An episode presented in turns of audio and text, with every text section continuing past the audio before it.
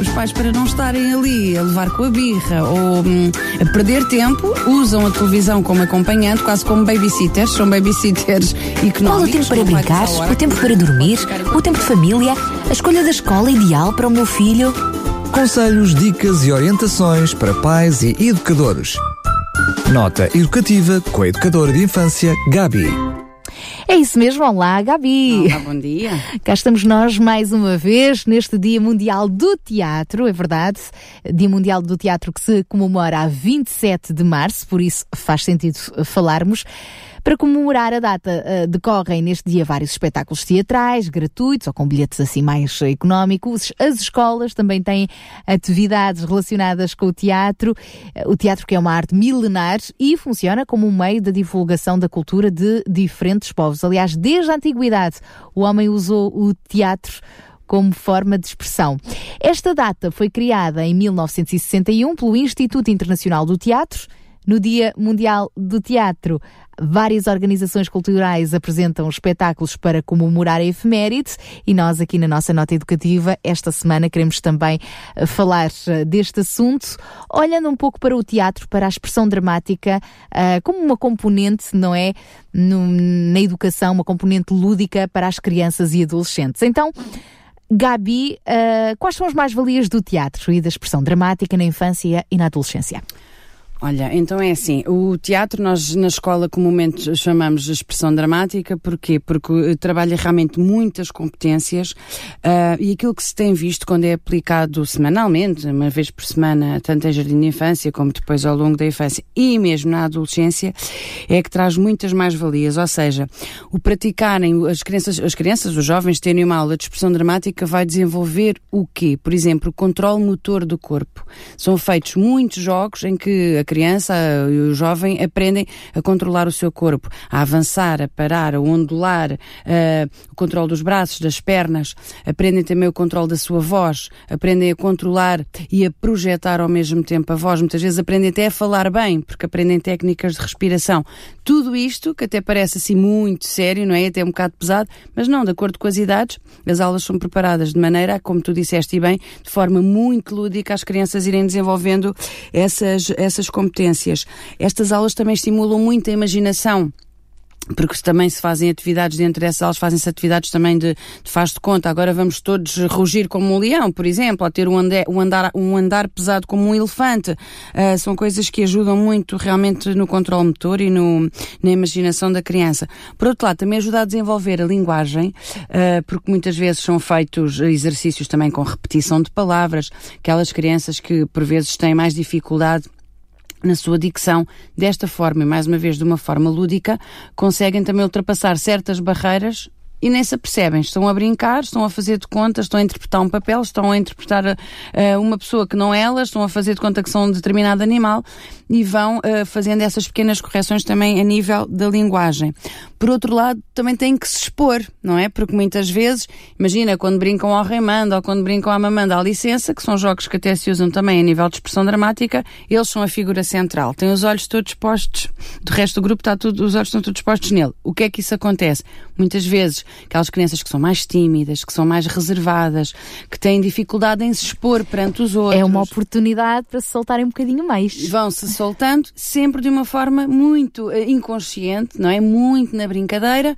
O que é certo é que ao fim de um ano letivo em que há essa aula semanal, nota-se muitas diferenças. E eu tive muitos pais que me vieram uh, dizer, Gabi, que bom estas aulas, porque realmente o meu filho, coitadinho, era, tinha dificuldade em se expor, tinha dificuldade em dar uma opinião, e agora ao fim do ano letivo fala com os outros com mais facilidade, uh, não tem receio de se expor, e é muito curioso, por exemplo, porque ao longo do ano letivo costuma-se fazer aquela apresentaçãozinha no Natal, na Páscoa, e depois no final do ano letivo, e vai-se vendo os, realmente os miúdos a crescerem e ultrapassarem certas barreiras que nós conhecíamos, como como sendo típicas das suas personalidades, da sua maneira de estar, e vê-se uh, um desabrochar, como se fosse uma flor, não é? A crescer e com mais facilidade a falarem, a cantarem em público, a dançarem, se for o caso.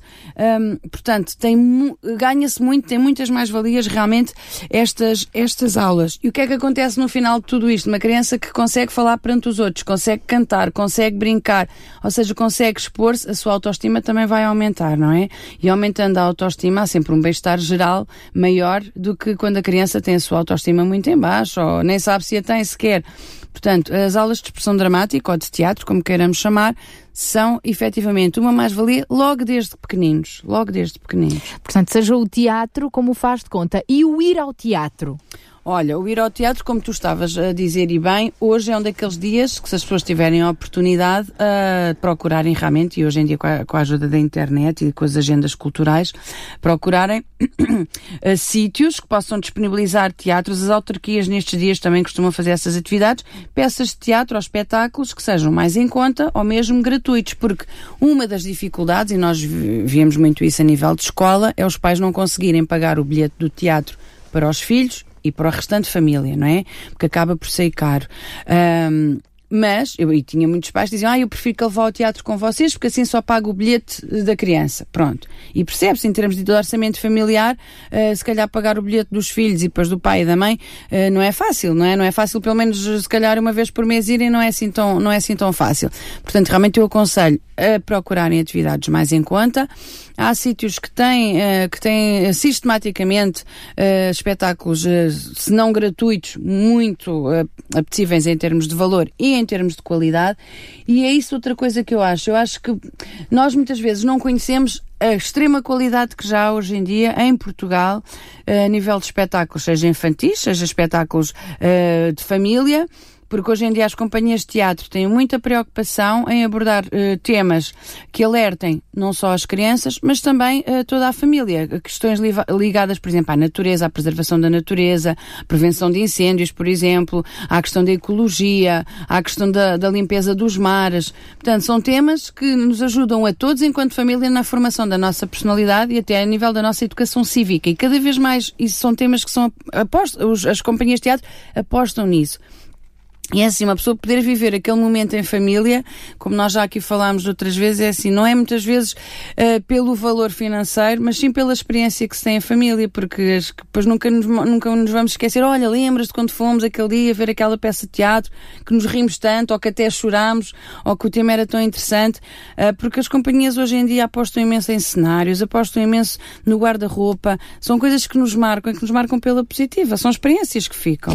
E como é que nós podemos também... Uh ir ao teatro, uh, ir não, fazer da nossa casa um palco de teatro para as nossas crianças, para os nossos adolescentes. Quem sabe até criar peças em, em família.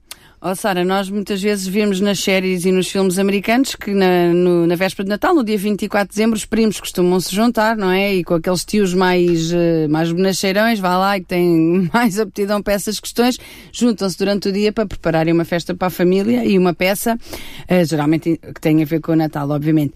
Uh, mas eu acho que isso é uma prática que nós poderíamos até um, adotar, também como sendo nossa, e por que não, de vez em quando, em encontros de família, um, desenvolver, desenvolver essas, uh, essas competências e juntarmos em família e preparar uma peça para os outros, para as pessoas mais velhas ou para aqueles que são mais inibidos e que não se querem expor tanto.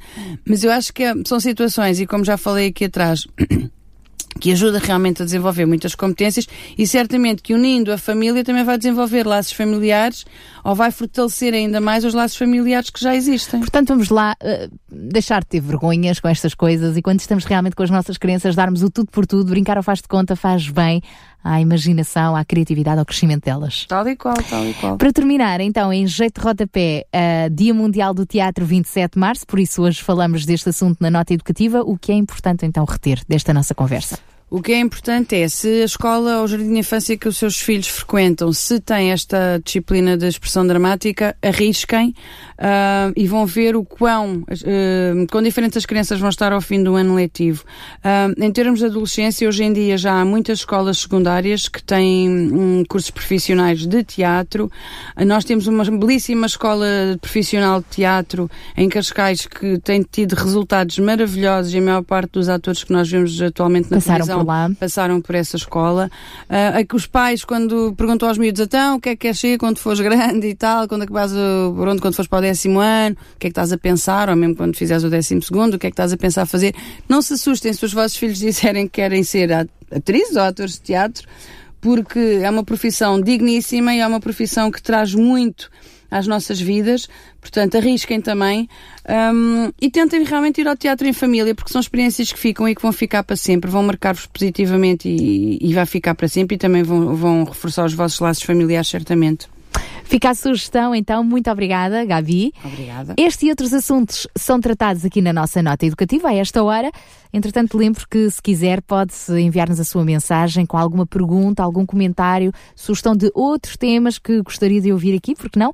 Pode enviar a SMS para o 933 912 912 933 912 912 ou participar uh, também através da nossa página do facebook.com barra e ouvir este e outros programas também disponíveis em podcast rádio-rcs.pt. Conselhos, dicas e orientações para pais e educadores. Nota educativa com a educadora de infância, Gabi.